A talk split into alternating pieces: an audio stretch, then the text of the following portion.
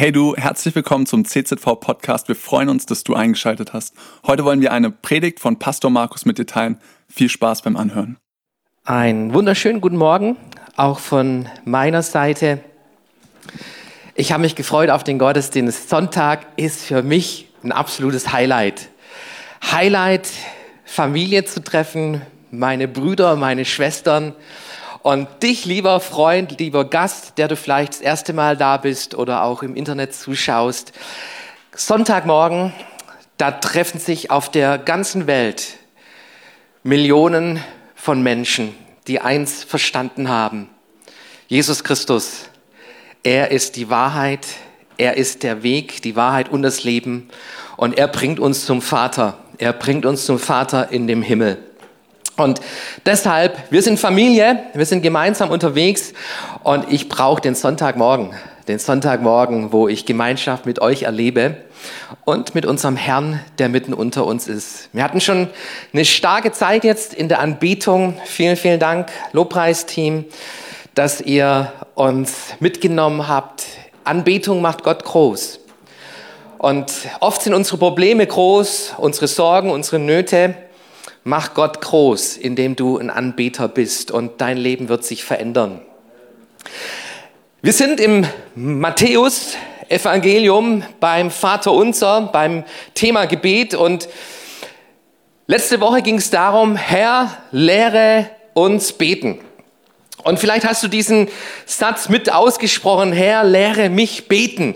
Das war nämlich das, was die Jünger verstanden hatten bei Jesus. Sie kommen zu ihm und sie wollen eins von ihm gelehrt, gelernt bekommen, nämlich zu beten. Ich finde es so genial.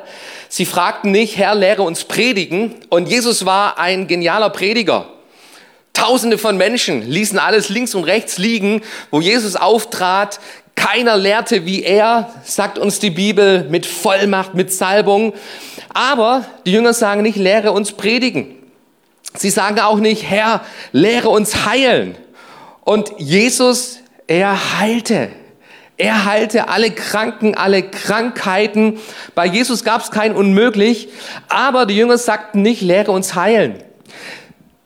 Jesus, er befreite Menschen von Dämonen.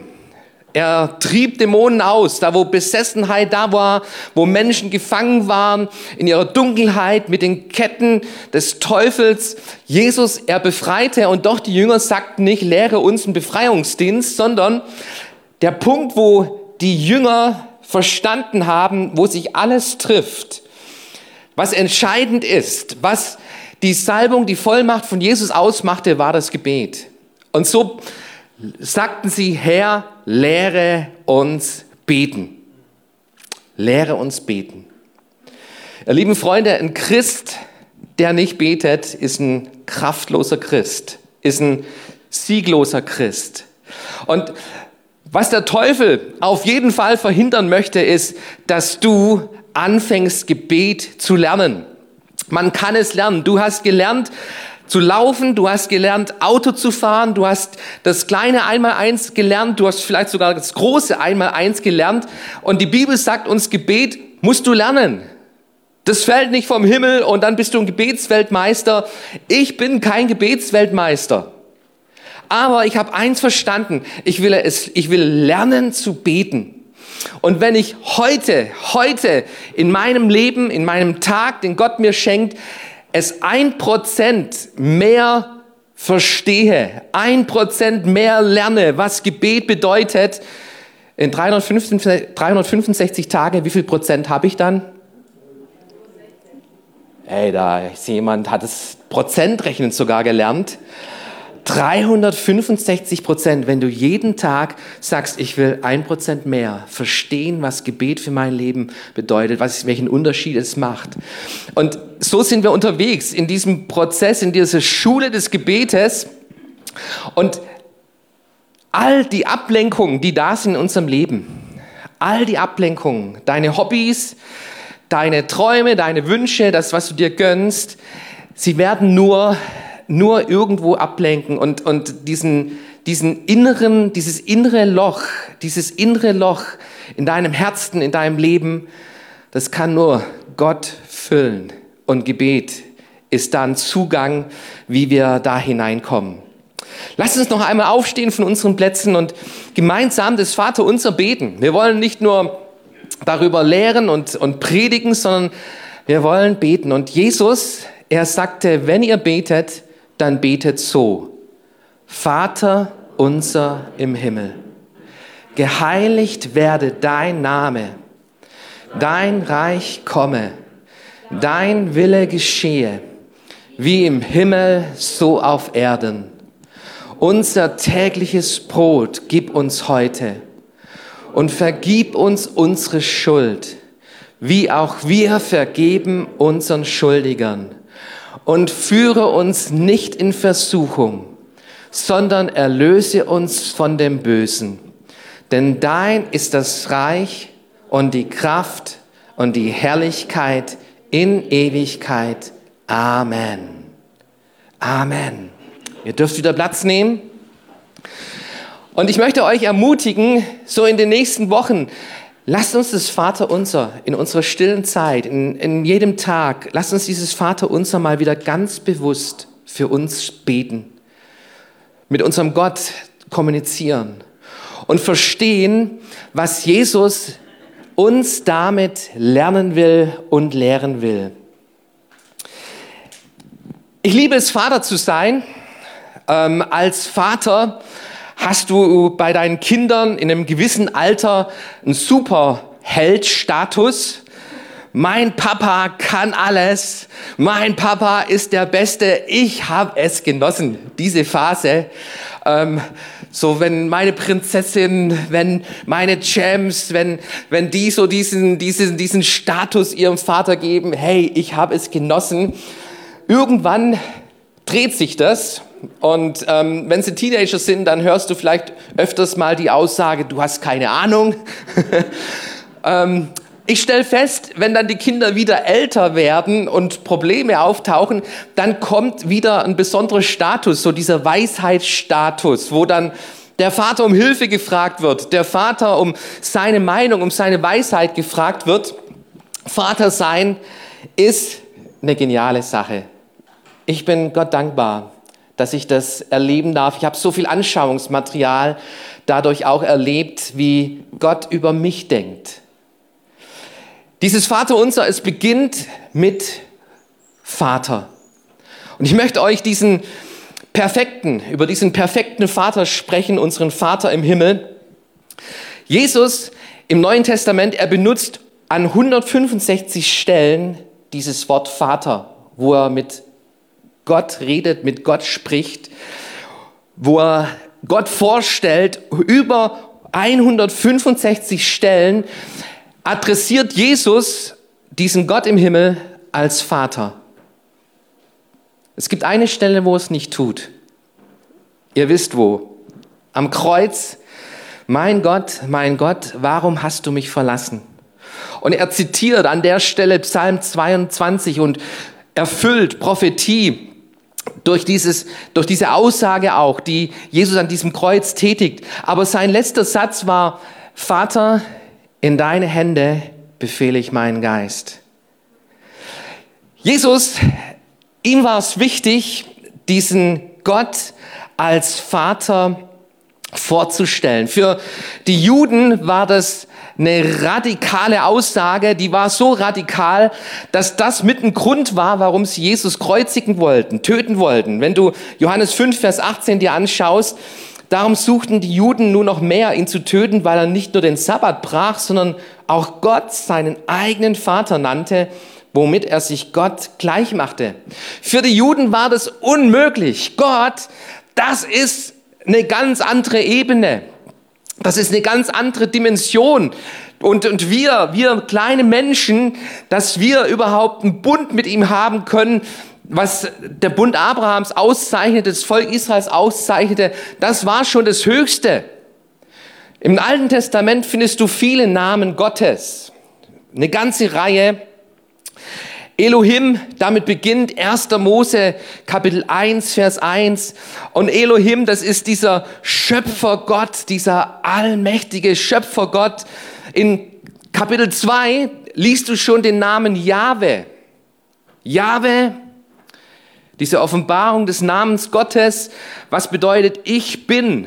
Und Theologen deuten es auch dahin, dass es dieser Bundesgott, diese Aspekte, wie Gott mit uns Menschen umgeht, welchen Bezug er zu uns haben will, nämlich ich bin für dich da. Da, wo der Mensch geschaffen wird, da nennt die Bibel diesen Gott Jahwe, ich bin da für dich. Und du findest eine ganze Latte von diesen Jahwe, Namen Jahwe, Jireh, der Herr wird vorsehen. Jahwe Rapha, der Herr, der heilt. Jahwe Nissi, der Herr, mein Banner. Jahwe Shalom, der Herr ist Frieden. Jahwe Roy, der Herr ist mein Hirte. Jahwe Zitkenu, der Herr unsere Gerechtigkeit. Und ihr merkt, dieser Jahwe, er hat einen Bezug. Er will einen Bezug zu uns Menschen. Du findest bei Abraham dann der Herr, der mich sieht bei dieser Geschichte. El Shaddai, Gott der Allmächtige. El Olam, der ewige Gott. In den Psalmen wird Gott oft als Adonai angesprochen. Und du findest diesen Namen Adonai. Und dann im Neuen Testament findest du Jesus. Und er bringt Gott als Vater. Gott als Vater. 165 Mal möchte ich fragen heute Morgen, wie siehst du Gott? Wie erlebst du Gott in deinem Leben, in deinem Glauben? Ist es dieser Schöpfer, allmächtiger, dieser Versorger, ich bin für dich da, Gott? Oder hast du gelernt, diese Offenbarung von Jesus Christus, dass Gott dein Vater sein möchte? J.L. Packer hat ein Buch geschrieben, ein Klassiker, Gott erkennen. Und er, er schreibt, wenn du herausfinden willst, ob eine Person Christsein verstanden hat, finde heraus, wie sie darüber denkt, dass sie Gottes Kind ist und Gott als Vater hat. Und ich möchte dich heute Morgen herausfordern an der Stelle, ist es dir bewusst, ist es dir klar, lebst du in dieser Beziehung, dass Gott dein Vater ist? Und wenn du das noch nicht verstanden hast, wenn du das noch nicht erlebt hast, wenn du darin nicht lebst, dann hast du das ganze Christsein noch nicht verstanden, wozu Jesus Christus gekommen ist. Nämlich, er ist gekommen als Wahrheit, als Weg. Und ähm, ich bin der Weg, die Wahrheit und das Leben und niemand kommt zum Vater, denn durch mich. Er ist dieser Weg, der uns zu diesem Vater bringen will, der, den, der der Gott als Vater offenbaren möchte. Und wenn du dir Jesus anschaust, er sprach aramäisch, dann stellst du fest, in der Bibel benutzt Jesus nicht nur diesen Begriff Vater, sondern Abba. Abba ist ein aramäisches Wort, wo, wo Luther nicht übersetzen wollte, sondern drin ließ als diesen Unterschied zwischen Vater und Abba und wir in unserem Sprachgebrauch, wir haben den Wort, den Begriff Papa. Wenn meine Kinder, wenn meine Kinder zu mir kommen und sagen, Vater, dann weiß ich, wo der Nagel hängt. Und wenn sie kommen mit Papa, dann weiß ich auch, wo der Nagel hängt. Und schaut mal rein in Römer Kapitel 8, Vers 15. Das Neue Testament möchte uns diesen Aspekt groß machen, möchte, dass, es, dass du es als Christ verstanden hast, diesen Aspekt, Aspekt Gott als Papa zu erkennen und zu haben. Römer Kapitel 8, Vers 15. Denn der Geist, den ihr empfangen habt, macht euch nicht zu Sklaven, sodass ihr von neuem in Angst und Furcht leben müsstet. Er hat euch zu Söhnen und Töchtern gemacht. Und durch ihn rufen wir, wenn wir beten, aber Vater. Wenn du Christ geworden bist, dann hast du den Geist Gottes in dir. Und dieser Geist, er möchte eins bewirken, dass du deine Sohnschaft erkennst, dass du dein Kindsein erkennst. Du darfst Kind sein bei diesem Gott im Himmel. Du hast einen Vater im Himmel. Und wenn du betest, dann ist der Heilige Geist da, der dich an den Punkt bringen möchtest, dass du sagst, Papa, Papa, wie gut ist es, dich zu haben, dich in meinem Leben. Ich finde es interessant hier, wie Paulus es beschreibt, damit ihr euch nicht in, wieder in Angst und Furcht leben müsst, warum steht hier dieses Fürchten, dieses Fürchten vor Gott? Wenn du in den Anfang der Bibel hineinschaust, in das erste, in das zweite Kapitel, dann findest du Adam und Eva. Und sie lebten in einer Beziehung mit Gott, wo Gott abends sich mit ihnen traf und in der Kühle des Abends mit ihnen unterwegs war. Und es war diese Beziehung, glaube ich, diese Beziehung, wie, wie ein Vater mit seinen Kindern hat, wo ein Vater mit seinen Kindern darüber spricht, wie war euer Tag, was habt ihr erlebt heute, was ist alles geschehen in eurem Leben. Und Adam und Eva, die kamen aus dem Staunen gar nicht mehr raus. Vater, ich, was ich heute äh, erlebt habe, ich habe so ein Riesentier mit, mit Rüssel gesehen und ich habe es einfach Elefant genannt und Gott, Gott hat wahrscheinlich sich darüber gefreut, über all das, was, was Adam und Eva ihrem Vater im Himmel da berichteten. Und dann kam der Sündenfall in das Leben und in der Beziehung kam Sünde hinein. Und dann findest du, wie sich Adam und Eva verstecken, verstecken hinter einem Busch. Und Gott ruft, Adam, wo bist du? An dem Punkt findest du diese Furcht, seitdem findest du diese Furcht, diese Furcht vor Gott, diese Furcht, diese Angst, dass ich nicht angenommen bin, dass, dass, dass Gott ähm, zornig ist, dass Gott ähm, mich verstoßen hat, dass Gott keinen Zugang mehr zu mir haben möchte. Und der Apostel Paulus, er schreibt eben an dieser Stelle, ihr sollt euch nicht mehr fürchten, sondern ihr sollt euch bewusst machen, durch Jesus, durch den Geist Gottes, der in euch wohnt, habt ihr einen Geist der Sohnschaft empfangen. Das ist der erste Punkt, wo Jesus uns lehrt, wenn es um Gebet geht, macht dir bewusst, zu wem du kommst und wie du kommst. Du kommst als Kind, wie ein Kind. So kommst du zu deinem Vater im Himmel. In Matthäus Kapitel 6, Vers 26, da schreibt Jesus oder sagt Jesus, seht euch die Vögel an, sie sehen nicht, sie ernten nicht, sie sammeln keine Vorräte und euer Vater im Himmel ernährt sie doch. Seid ihr nicht viel mehr wert als sie? Sorgt euch nicht, was ihr essen sollt. Euer himmlischer Vater weiß das alles. Und ich finde es interessant an der Stelle, dass Jesus, wenn es um Sorgen geht, wenn's, wenn's, wo er seinen, Jünger, seinen Jüngern predigt über die Beziehung mit Gott, dass er nicht sagt, ähm, sorgt euch nicht, mein Vater im Himmel, der weiß, was ihr braucht, sondern er sagt, sorgt euch nicht, euer Vater, euer Vater weiß, was ihr braucht. Liebe Schwester, lieber Bruder, wir haben einen Gott, der uns begegnet als Vater im Himmel. Wenn meine Kinder ein Problem haben, dann kommen sie nicht zu mir, Pastor Markus, du Geldverdiener unserer Familie, du ähm, erfahrener, weiser Mann, wenn ein Problem da ist, dann kommen sie, Papa. Und ich stehe auf der Matte und ich habe den Wunsch, meinen Kindern zu helfen, alles zu geben, was ich habe, was ich bin. Und wie viel mehr, wie viel mehr, die Bibel sagt uns, wie viel mehr, wie viel mehr sollst du wissen, dass du einen Vater im Himmel hast. Damit beginnt Jesus sein Vater unser, Vater unser. Das unser steht an zweiter Stelle. Es braucht diese persönliche Beziehung mit Jesus Christus. Damit beginnt dein Christsein, dass es für dich relevant wird.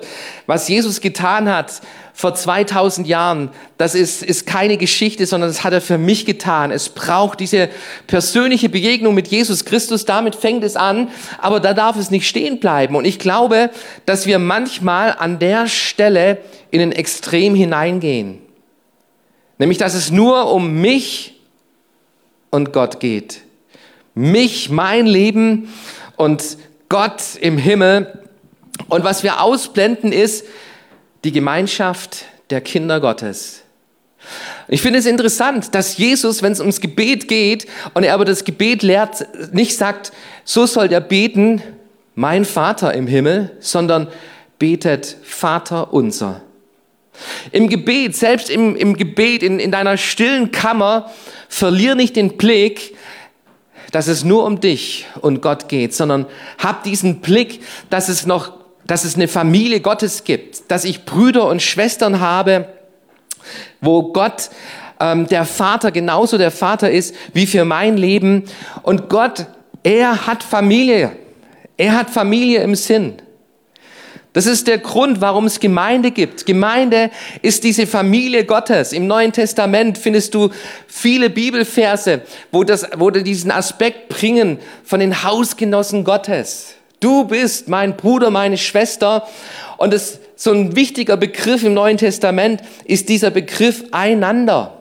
Er wird ja immer wieder im Neuen Testament begegnen, wo Glaube eben nicht speziell nur für mich ist, sondern Glaube hat immer diese Breite, diese Dimension, diese Dimension der Familie Gottes. Wir brauchen einander. Ich möchte ein paar Beispiele geben, wo dieses einander vorkommt. Epheser 4 geht viel mehr freundlich miteinander um, seid mitfühlend und vergebt einander, so wie auch Gott euch durch Christus vergeben hat. Hey, es braucht Vergebung, Vergebung untereinander und wenn du, wenn du einen Groll hast, wenn du eine Bitterkeit in deinem Leben hast und du kommst zu diesem Vater im Himmel, dann wird er dir den Finger auf die Brust legen und sagen, Sohn, Tochter, ich will, dass du dich versöhnst, dass du vergibst, dass du loslässt von, von deinem Recht, von, von dem, was du denkst, wie ähm, der andere sich versündigt hat. Vergib, vergib. Epheser 5 ermutigt einander. Und jawohl, ihr lieben Geschwister, wir brauchen Ermutigung. Und im Gebet, wenn es ums Vater unser geht, dann denk, denk auch an deine Familie Gottes, an die anderen und, und sprich Segen aus über sie. Hebräer 13, vergesst nicht, Gutes zu tun, einander zu helfen. Die Bibel zeigt uns diesen Aspekt der Gemeinschaft und Jesus packt ihn hinein mitten ins Vaterunser.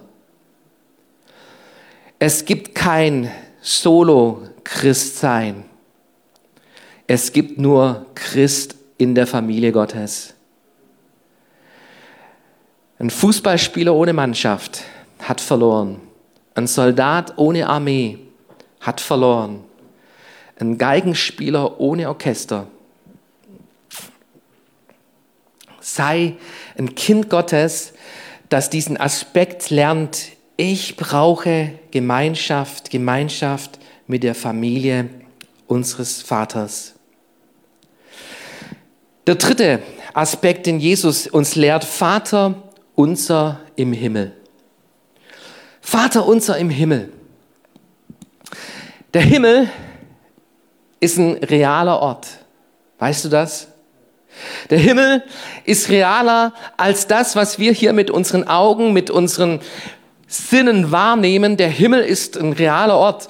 Die Bibel sagt, drückt es sogar so aus in Hebräer Kapitel 11, dass das Sichtbare seinen Ursprung in dem hat, was man nicht sieht.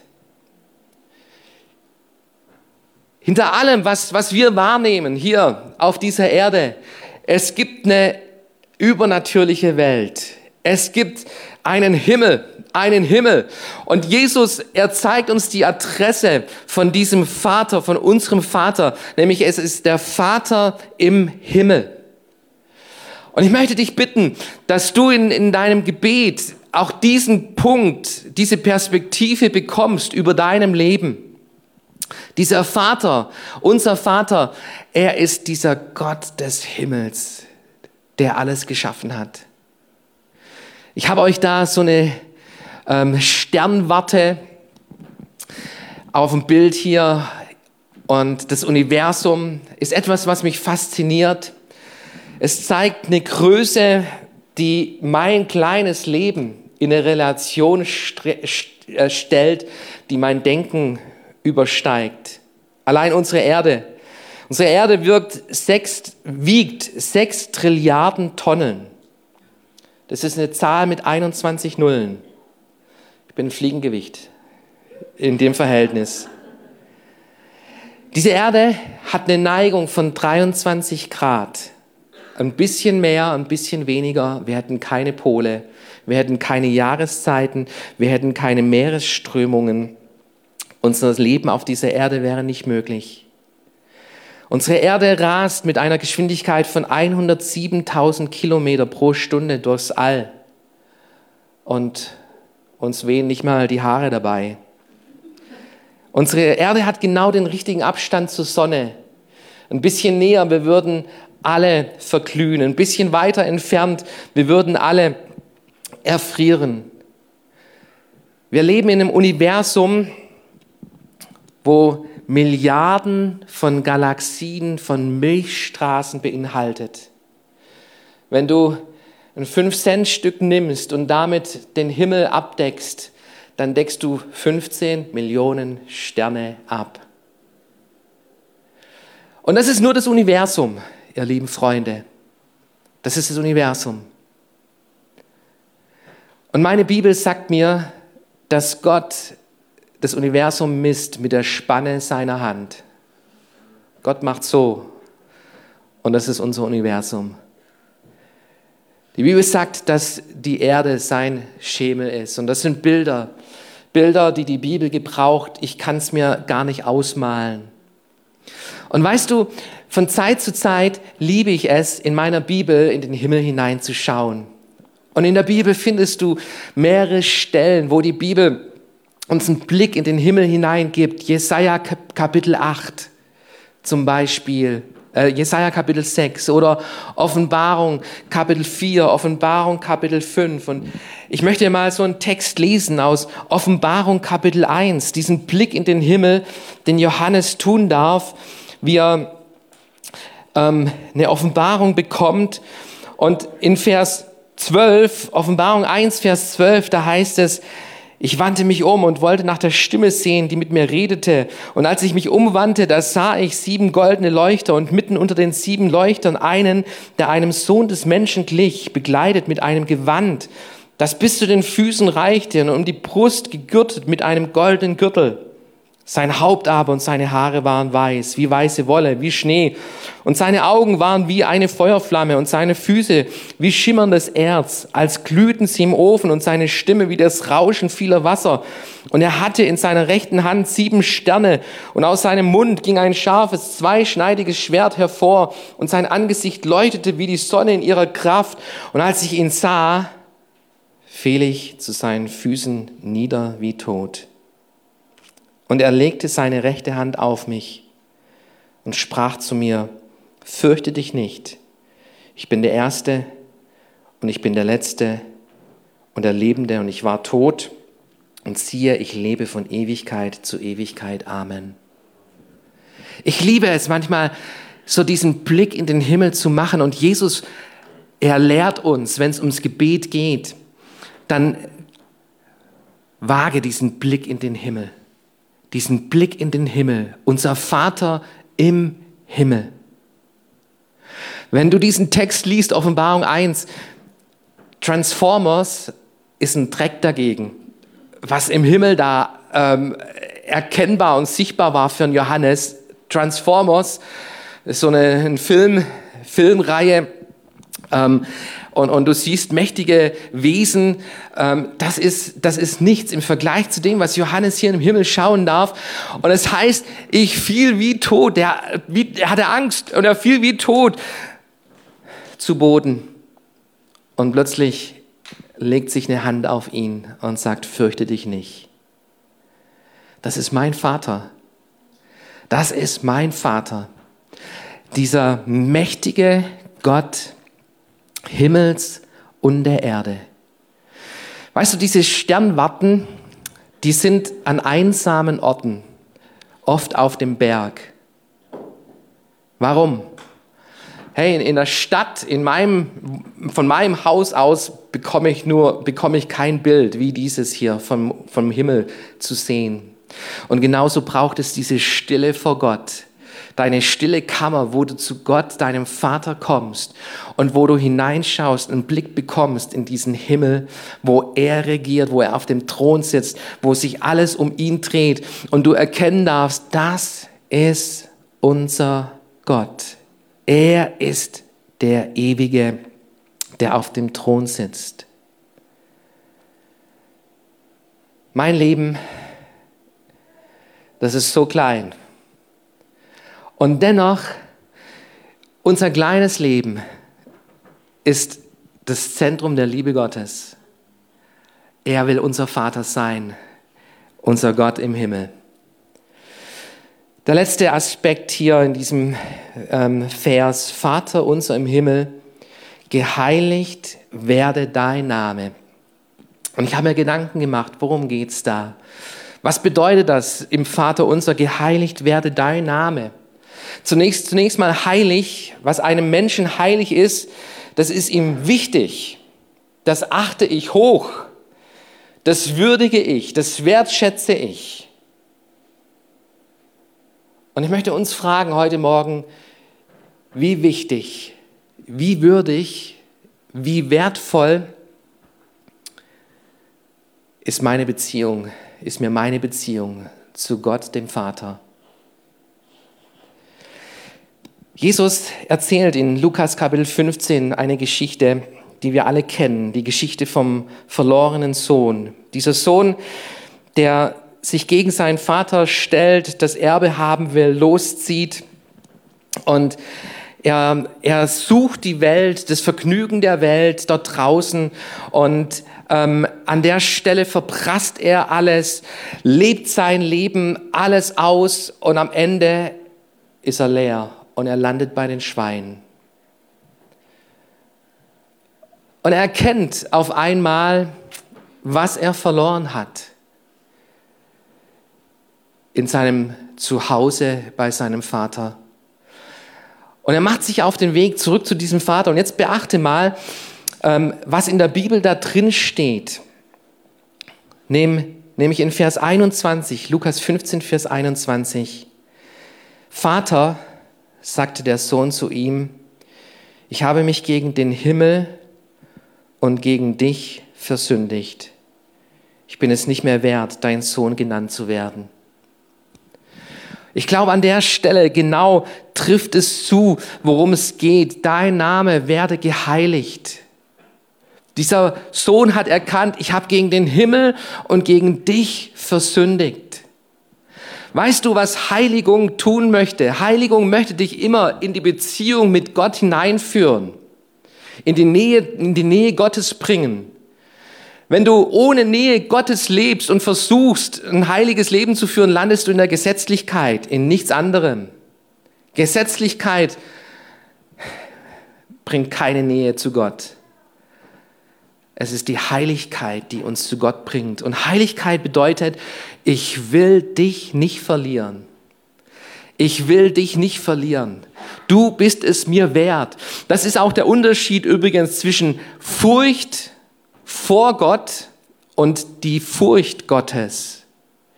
Die Furcht Gottes bedeutet, ich will das nicht verlieren, was Gott mir gibt, diese Beziehung, diese Nähe, die ich habe, dass ich ein Kind sein darf von diesem Vater im Himmel, das will ich auf keinen Fall aufs Spiel setzen, sondern ich möchte in dieser Beziehung leben. Leben als ein Kind Gottes, das verstanden hat, Gott, dieser allmächtige Gott des Himmels, er ist unser Vater. Er ist mein Vater. Ich möchte bitten, dass wir alle uns erheben, dass wir aufstehen. Und ich möchte dir noch drei Punkte mitgeben, drei praktische Punkte für diese Woche, dass du in deinem Gebetsleben mal wieder anfängst, zum Vater im Himmel zu sprechen. Mach es doch mal so, wie, wie Jesus es uns lehrt. Vater unser im Himmel. In deinem Gebetsleben sprich Gott als dein Vater an. Bekomm diese Perspektive, bekomm diese Perspektive, wer er ist. Er ist Gott dieses Himmels, des Himmels und er ist unser Vater.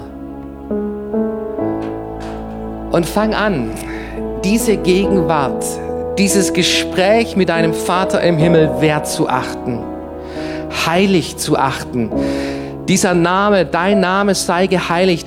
Ich glaube, es geht um diesen Namen Vater, dass wir diesen Namen Gott, Vater, heilig achten, wert achten, dass wir an der Stelle uns bewusst, bewusst machen, worum es geht, dass ich verstanden habe, was Christsein bedeutet, nämlich ich bin Kind Gottes. Ich bin Kind Gottes.